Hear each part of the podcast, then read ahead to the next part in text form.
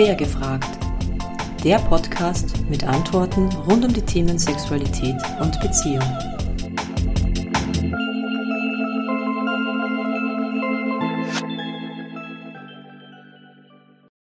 Die heutige Frage lautet, was ist BDSM? Bondage, Discipline, Dominance, Submission, Sadism and Masochism. Das sind die sechs Worte, für die diese vier Buchstaben stehen.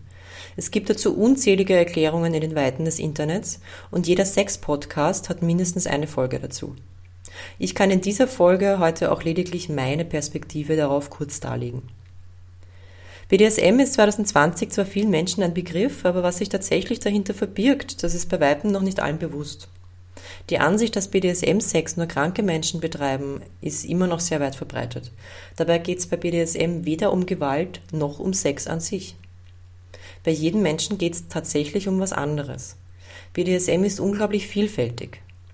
Aber ganz gleich, wie es ausgelebt wird, es geht immer um die Bedürfnisse, die dahinter stehen. Und wenn Bedürfnisse über lange Zeit unterdrückt oder ignoriert werden, dann hat das massive Auswirkungen auf unser Leben. Ob man selbst dominant oder submissiv ist, ob man sadistisch oder masochistisch ist, das zeigt sich im Lauf der Zeit.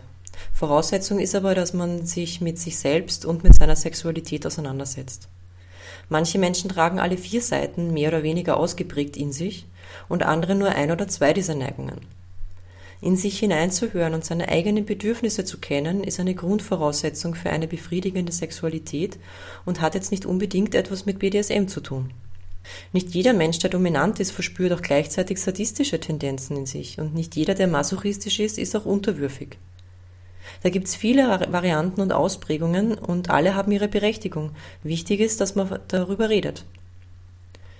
Und BDSM hat sehr viel mit Reden zu tun. Das mögen nämlich jetzt viele nicht glauben, aber der kommunikative Anteil in einer BDSM-Beziehung ist meiner Erfahrung nach höher als in einer herkömmlichen Beziehung.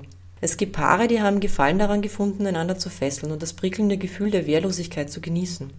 Ansonsten leben sie aber eine Beziehung, die keine BDSM-Elemente enthält. Und daneben gibt's wiederum Paare, die leben das Machtgefälle jeden Tag und in jeder Situation ihrer Beziehung auch öffentlich aus. Und zwischen diesen zwei Skalenenden gibt's unzählige Varianten und Abstufungen von BDSM. Meine persönliche Einstellung dazu ist, dass ich BDSM nicht als Spiel sehe, bei dem man in Rollen schlüpft. Es ist vielmehr eine Art zu leben. Das darf aber jede und jeder für sich entscheiden und jede Abstufung innerhalb dieser Skala ist zulässig. Jeder Mensch entscheidet für sich, wie er seine Sexualität auslebt, ob er oder sie BDSM-Elemente einbaut oder das Machtgefälle zu 100% liebt. Und solange es sich um BDSM zwischen erwachsenen Menschen im einvernehmlichen Kontext handelt, ist einfach alles erlaubt, was Spaß macht. In diesem Sinne, alles Liebe, eure Alexandra.